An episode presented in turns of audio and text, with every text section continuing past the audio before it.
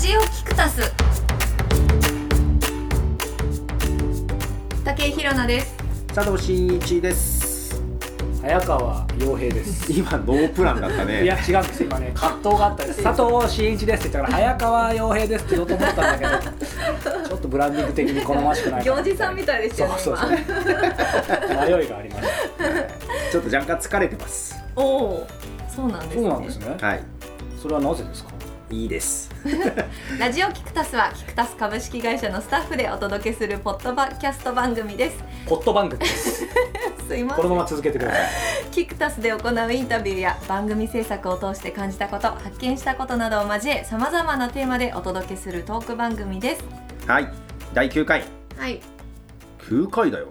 早いですね早いね強いこれ例のダウンロードじゃなくてそうだダウンロード数のやつさ誰が聞いてるってどうなったんですかね、あのーごめんなさい5月、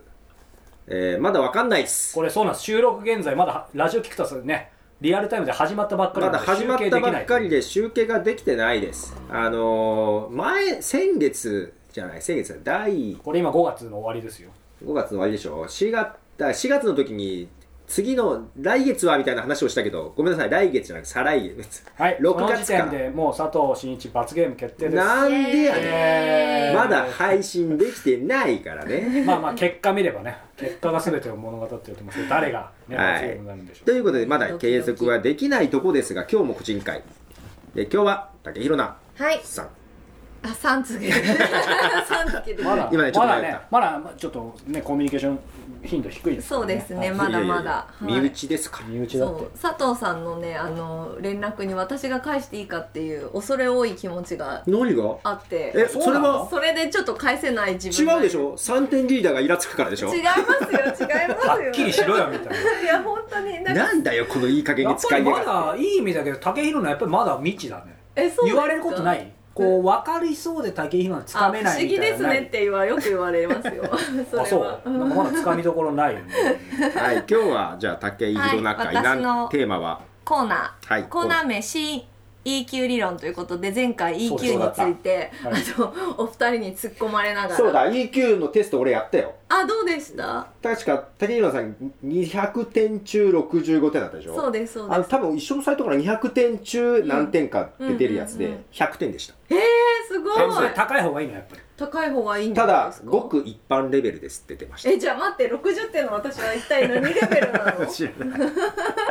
そっかまあそんなあのなんだろう乏しい EQ の私が、い、新 EQ 理理論論をを語るって確いう立してい くいいんじゃないですか謎謎コーナーということで今日はですね「見た目はハったりが9割」というテーマであ見た目はハったりが9割はいあのお話をしたいと思いますはい見た目って気使いますお二人ともごめんなさい僕は全然です全然僕はえー使いたいけどううんまくはまらない期間が闇の時代が長くその後えー使うようになり最近はもう固まってきて、おお、えー逆になんかもうこれで固定みたいなルーティンに入ってきてそれがいいか悪いか分かんないけどまあいいかという感じであすすごいいいわかり解にくい説ありがとうございますいやでもそのなんか時代の流れってすごくあってはい実は私も最初もともと全然自分の容姿とか見た目とか気使わなかったタイプだったんですよ、なんかねあの髪の毛とか自分で切ってたえまあそれはでも小学学生ぐらいでしょいや中い学や俺高校の時自分で来てたそうそうそうそうあの前髪とか切りすぎてこう1センチぐらいしかなこくうなっやってちゃった後ろりととかか後ろとかこうやってセンチそうそうねそう母親に「あんたそんなに前髪切ったらもう二度と一緒に外歩かないわよ」って言われたぐらい 髪前髪短くなっちゃすっごいね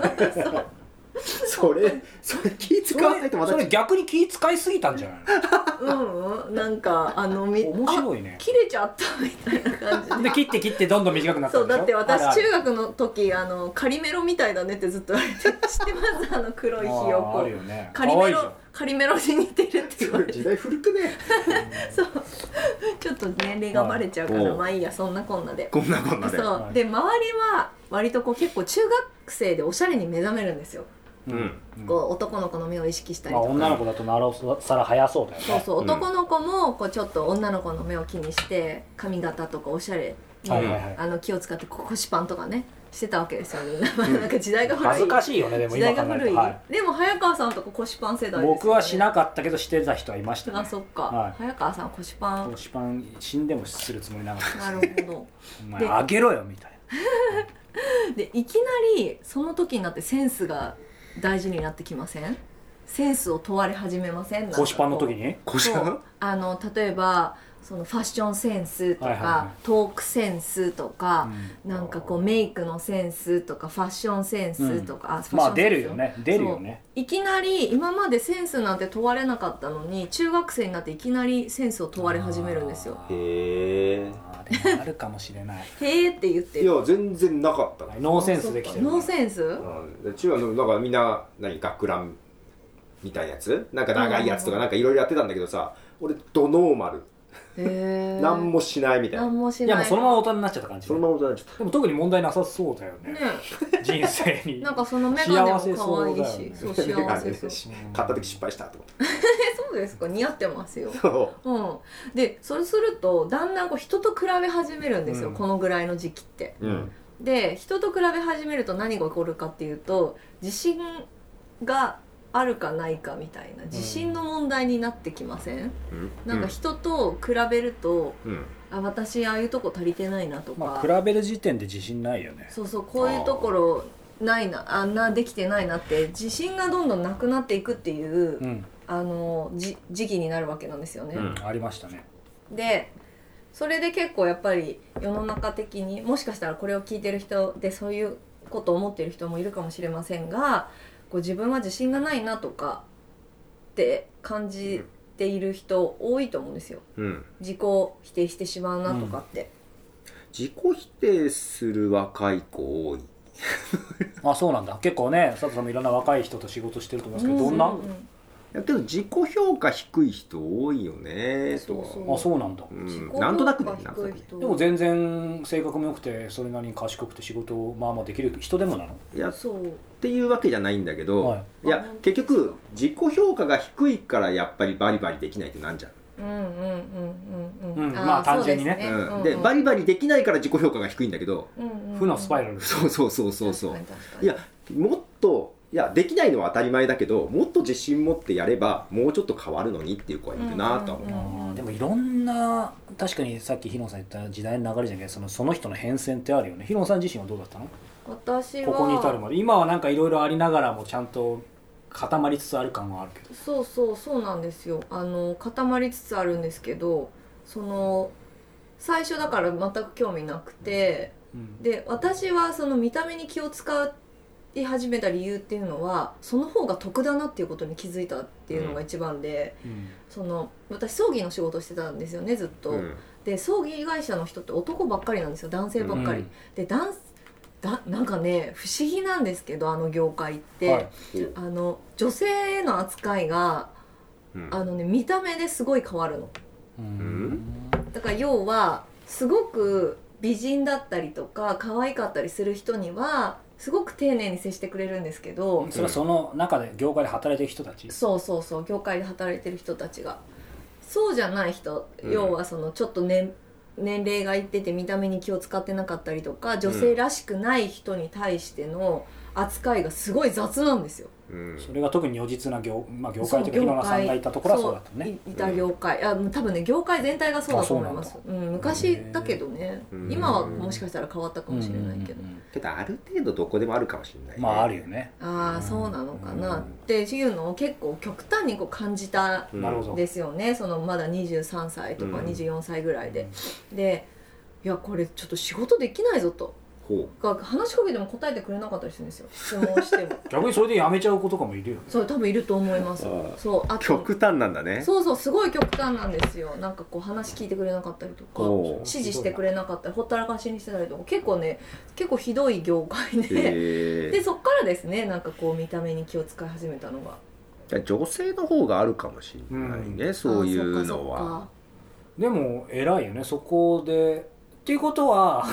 そっかうんなんかあのふ意地意地悪なというかツッコミだけどじゃあ本当に究極的に見た目きつ気使い始めたのはそういう人生で見ると社会人になってからってことなってからですい意外だねやい意遅外って咲きってことだねそうおかなり遅咲きだからまあ、前回見た写真見たらなんかそんなあ感あじそうだねまああ番組内でもそ言っっかたもんねあそうだそうそうそうそうだよねでやっぱ最初で全然うまくいかないんですよねんメイクとか、まあ、ファッションもそうですし髪型とか、うんまあ、振る舞いとか、まあ、愛嬌の部分だったりとか、全然うまくいかないんですけどなんかねそれをねやり続けることで、うんなんか見えてくるものってやっぱすごくあって、あのーなんだろうこう自分の型にはまる瞬間がうん、うんありませんかなんかこれは自分に合うとああかあるよね、うんこれこれは自分に合わないとかトライしないと分かんないよでねそうそう思うそれが判断できるその感性みたいのを身についていくんですよねだんだん、うんうんだからそれがこう安定してきた今なのかなっていうのはすごい感じますけどね、これそういう意味ではなんだろうほら佐藤さんそのまあいわゆるファッションとかどうこうはあんまりって言ってたけど、うんまあ仕事でもいいですけどその自分の中でほら自分今の平野さんが言うスタイルというかそういうのがなんか自分で確立されたみたいななんか経験とかかんなんか感じることありますエピソダメな方に確立したエピソードあるよード教えてくどだういうさいこよとですか多山の石だにかしたらいむ昔営業マンやってたのよだからバリバリスーツなだったうんうんうんうん毎日スーツ着てスーツ感ないねでスーツ感ないでしょ、ねないで俺その後制作会社にうんうんう行っんて、まあプロデューサーっていう仕事ディレクターっていう仕事をやってたんだけど、まあ、スーツじゃなくなスーツじゃなくていいよって言われてうんうんうんスーツじゃなくて、私服でいいよって私服でいいよって、まあ、どんなか格好でもいいよただ周りはみんなスーツのとこに曲がりして入って事務所にあったのよあで俺実はスーツ全然平気なのようんうんうんネクタイするのも実は全然平気で今でも全然平気なのよあうんうんうんね、もうスーツが嫌でこの格好をしてるってわけじゃなくてうんうんうん全然平気だなっんだてけもどうスタバ行くのもスーツで行くからえどういうことですかそうそうはいいや昔はねサッカーの数みたいな感じねどこ行くのもスーツみかたっこいいなね昔はスーツでスタバで寝てたけどあそう やだな疲れたサラリーマンじゃんえ本当そうそうで今こうふらふら行って、でだからお客さん行く時はどうしようかなって迷ってたんだけど、うんうんたまあ行ったお客さんからさなんかすごいラフな格好できてって言われて「あすいません」って謝ったんだけどいやけど話すとすごいしっかりしたこと話すから逆にそこでイメージが良くなるんだって。で最初のハードルが低い、うんなんか変なやつ来たなと思って話聞いたらなんかすごいあーこと言うっていう感じで、うんうんうんうんプラスに働くことが多くってへじゃあどんな格好でもいいんだっていう確立しちゃった、えあでもあるよねまあ、ただねそれそれこそ投資家とか銀行とか行く時は来てるかもしれないけど、まあ、普段はもうだからないあでもあるよこれって多分すごく分かれると思うんですけどお二人にちょっと聞きたいのが、その見た目でその判断あんまりしないって感じですかそれともある程度こうなんか予想してその人と話するって感じですかそう人人見た目見た目関係あるよね俺はしない、そっかうん、私結構見ちゃうんですよね全然見な見いた目っていうか、うんちょっと抽象的だけどなんか別にその人の服装とかどうこうじゃなくてやっぱり、うんまあ、こんだけ人に合ってるからその人がなん雰囲か気出てうるんうもんうんうん、のはそんなにずれてないねそうですよねそうなんかねこれなんかいい癖でもあり悪い癖でもあると思うんですけどなんかね私すごい臆病者なんですようん怖がりだから、うその人をある程度予想して準備しておかないとこういきなり飛び込んでいけないからすごい見ちゃうんですよねその雰囲気だったりとうんうんうかんその外見的なところを。うんだからその逆の立場になった時自分が例えばちょっとボロボロの服を着ていたりとか髪ボサボサな状態で人の前に出た時に話を聞いてもらえないんじゃないかとか言葉に説得力が持てないんじゃないかっていうなんかなんて言うんだろうそういう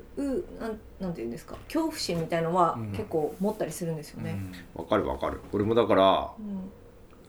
ちゃんとした格好してないから、うんうんちょっと不安な部分もありつつそれを乗り越える自分の知識を得ようっていう逆に自分を追い込んでる感じだよねあーなるほどでも佐藤さんってちゃんとしてますよねいや別に普通のあのそんなボロボロ着てるわけじゃないです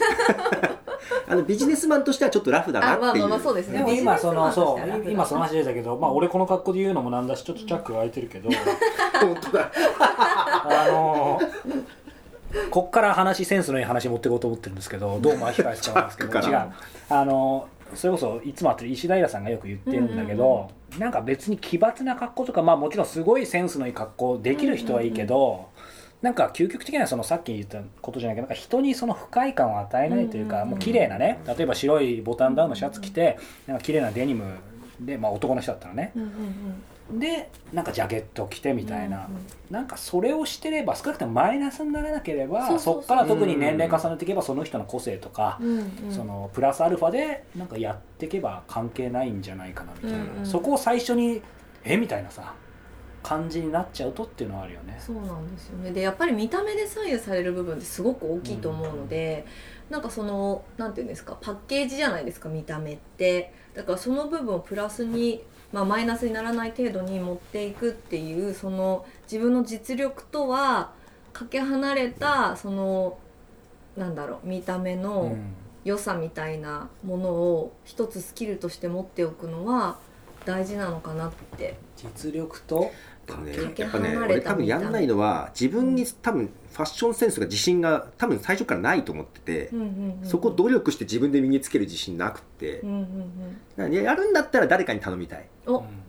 そうか、うんじゃあ大山君紹介しますそうそう誰かに頼むかもう何もやらないかの二択で今何もやってない感じうーんそっかけどねななんか自分向き不向きはあるじゃないあるかもしれないですね自分で高めるっていうことにおいてはでもなんか大山さん宣伝するわけじゃないけどさ俺その変遷でいくとさ、うんちょうど10年ぐらい前でこの番組でこんなファッションの話してないよねラジオキクタスしてでない、うんしてないかもちょうどだから佐藤さんと一緒でって言ったら佐藤さんちょっとあれかもしれないけど俺もコンプレックスでさ、うんうんその中学時代にまさにさっきセンスって言ったけどさなんかそれこそちょっと古いけど、まあ、今もあるからいいでしょあのジーンズメイトとかあるじゃんお金ないからああいうとこだからでさ懐かしいまあでもなぜかちょっとお金持ってる人はなぜか頑張ってポール・スミスを買ってる人もいいんだけどさジーンズメイトで買って同じものを買って。同じっていうかうん選んでも、違うなよんねかそこそこ中学生でもやっぱなんかおしゃれに見える人と一応チラシに書いてあってこれなんかラルフ・ローレンでいいじゃんと思って頑張って買ってパなんかパッとしないみたいなさうんだから僕パッとしないたちだったんうんでうんすようんうんでそれをなんかもう社会人になるまでいろいろ何やってもダメうんうでんで結構もう諦めてたんだけどそれこそそうたまたま大山さんのブログ見てかわかんないけどなんか彼のあのね人柄もそうだし、その今佐藤さん言ってる話だけどうん法則性というか、うんなんかそれをねうんうんこれべ別に僕彼にスポンサードしてもらってるわけじゃないんです けどまあ本当に誰でも分かりやすく再現できるように教えてくれてそうそうそうでそっからそう付き合っててでその後今もねあのたまに買い物も一緒に付き合ってもらうんですけど今はアドバイスもらう程度でもう最近はなんか、まあ、見てのご覧の通りなんかもう完全にラフはラフだけど自分でもうこれでいいやみたいな、もう僕も全然ねうん、って今言ってもらえるとそうだからなんかその変遷あるよねで佐藤さんさっき言ったよううんに、うんちょっと喋り加熱してきましたけど あのねもうほとんど僕もう最近同じ組み合わせなのちょっと、うんまあ言っちゃうとですね、うんうんうんこのノースフェイスのアルパインライトパンツっていうのが最高ですね、うんこれ3か4パターン色があって、へーそうめこれオールシーズンで海外でも日 本でも 色違いあるんだで上がですねこれあのハリウッドランチマーケットのですあねーこの伸びるやつでこれもオールシーズンいけどこれ7色くらい持ってるんですへよえでそれで靴はスタン・スミスとニューバランスとあと何パターンか使い分けてるみたいな感じででもそうは言っても昔はね今日も実は迷ったんだけどたまにはそれこそ白いボタンダウンとかね、うんまあ、それこそ大山さんが言ってるように、えー、とカジュアルとフォーマルうまく組み合わせて足しうんうんうん算うんプラマイゼロにしようとかあったんだけど、うんもう最近さっきの佐藤さんがとりあえずなんか自分が一番、まあ、先週の坂上さんじゃないですけど心地よくというか、うんいていい仕事をすればいいやうんいい一日過ごせればいいやと、まあ、ちょっと言い訳もあるんだけど、でもそっちに変えたらやっぱそっちの方がなんかしっくりくるけどそういうアドバイス受けるのはいいはいいよねうそうんアドバイス受けるのっていいですよねイメージなんか戦略的でなも佐藤さんがなんかなんかファッションの話になってきましたけど佐藤さんが別にそれで今のままでいいと思ってたって別に変える必要ないようんうんあの変えるつもりはないよねなんかさっき佐藤さんが言ってたのがその知識でこう自信をうんこうつけるっておっしゃったじゃないですあでもそういうタイプだか。で私多分そ逆で、うんその見た目で自信をつけてきたんですよ。うんうんその知識にの方にコンプレックスがあったから。やっぱそれはね人の得意不得意といそううかそうそうそうだから多分自信のつけ方って本当にいろいろあって、そうやって知識であの自信をつけていく方もいれば私みたいに見た目で自信をつけていく人もいて、うんなんか私はその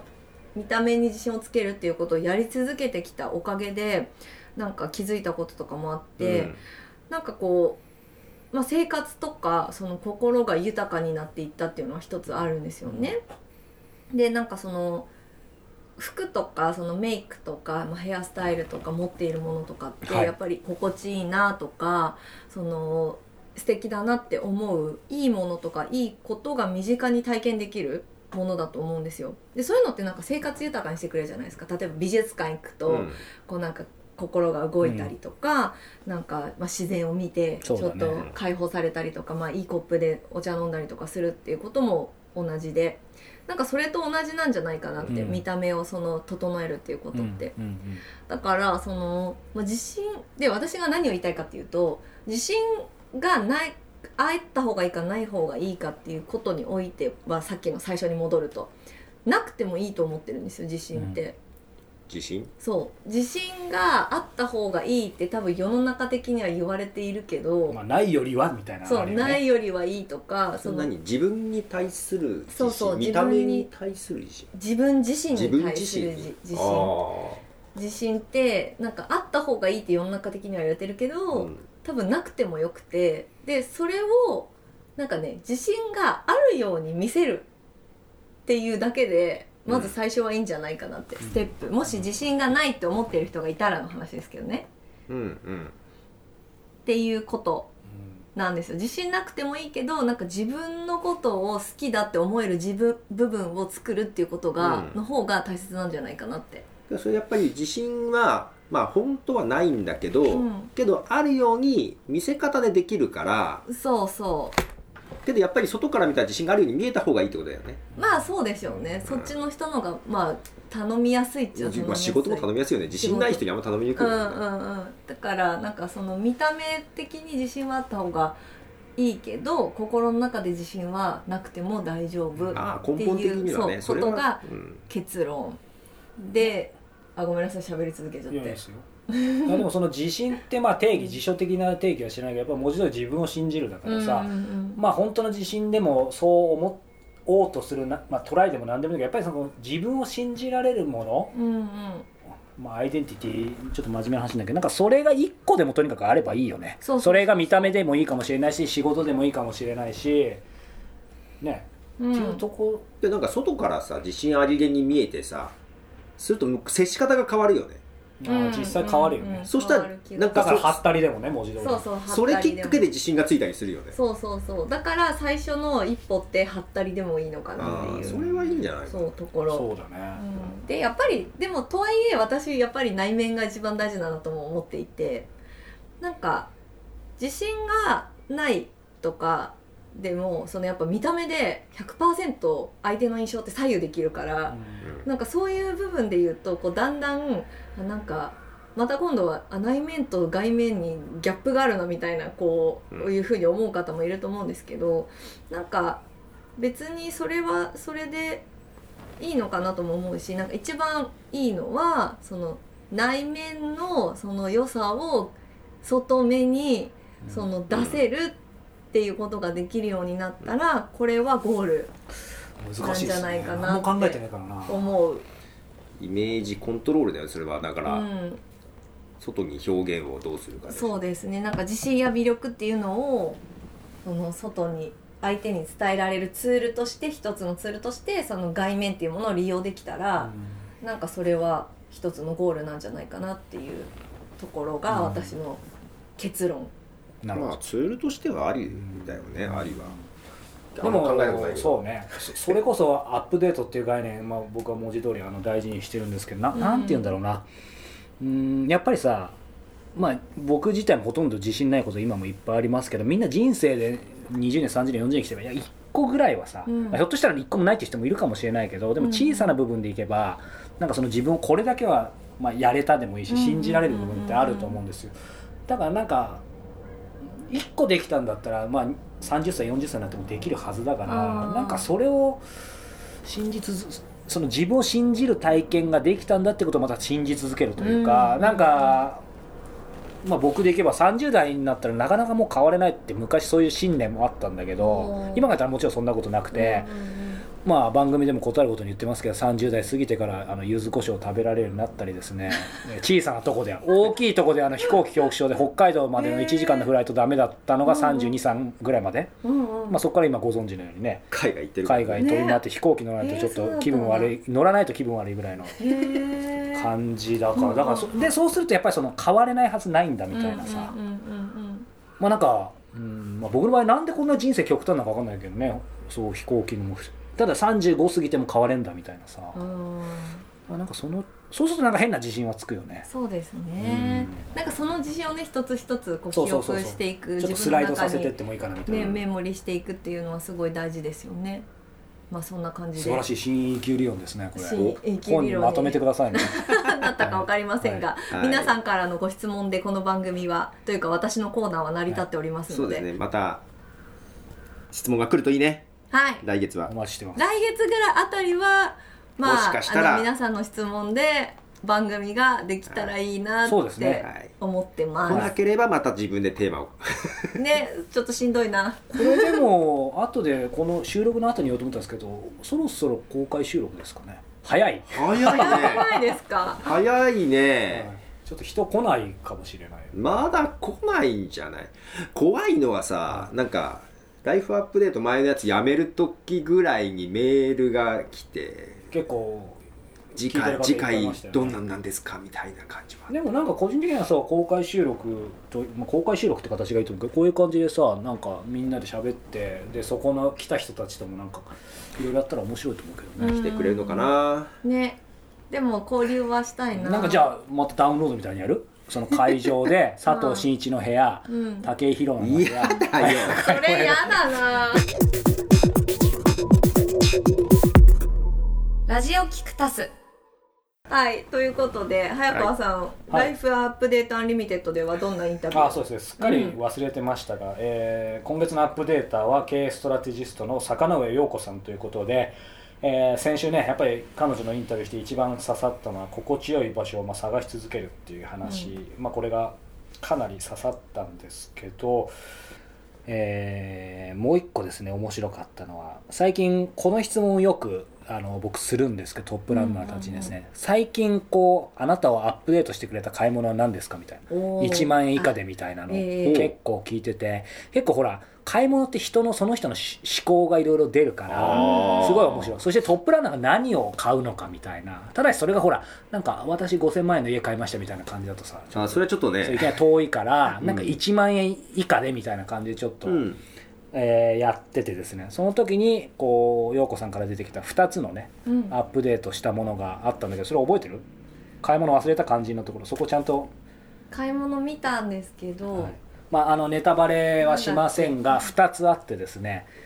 まあなんかすごい、えーまあ、金額だけ言っちゃうとものすごい安いものなんですよもう数百円あとか分でかっ買えるようたな思い出したそう ものと私意外だったあれ そう意外でしょ、うんでもうん聞くとやっぱり陽子さんらしいよね、うんうんうんすごいなんか合理的だしもちろんアップデートはするわみたいなほう感じのものでですね合理的なんだうんまあその合理的なものともう一個はすごく逆に感性的なも感性の的となうんいう感じだったので、まあ本当なんかそのお金の使い方って面白いなと思うとともに、うんまあ、ちょっとだけネタバレしちゃうとですね、まあ、あるものは携行品なんですねどこにでも持っていけるようなすごい安いもの、うんでもう一個は逆にアプリ、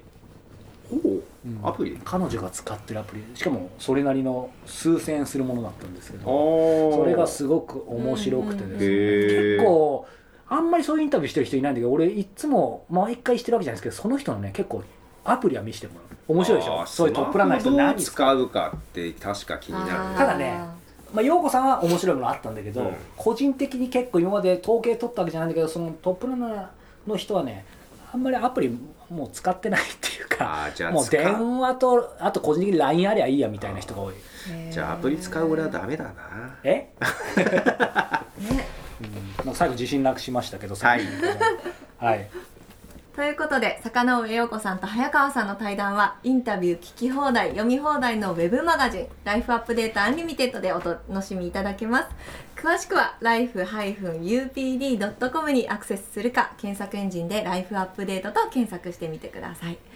iOS でこの番組を聞いている方は配信している PDF で今回の対談のお知らせを配信していますのでそちらも合わせてチェックしてみてくださいということで、ね、次回は6月ですかね、はい次回6月です、はい、ジメジメしてると思いますので、えー次回は、えー除 湿器を持っていきたいと思いますそれではごきげんようじゃあね「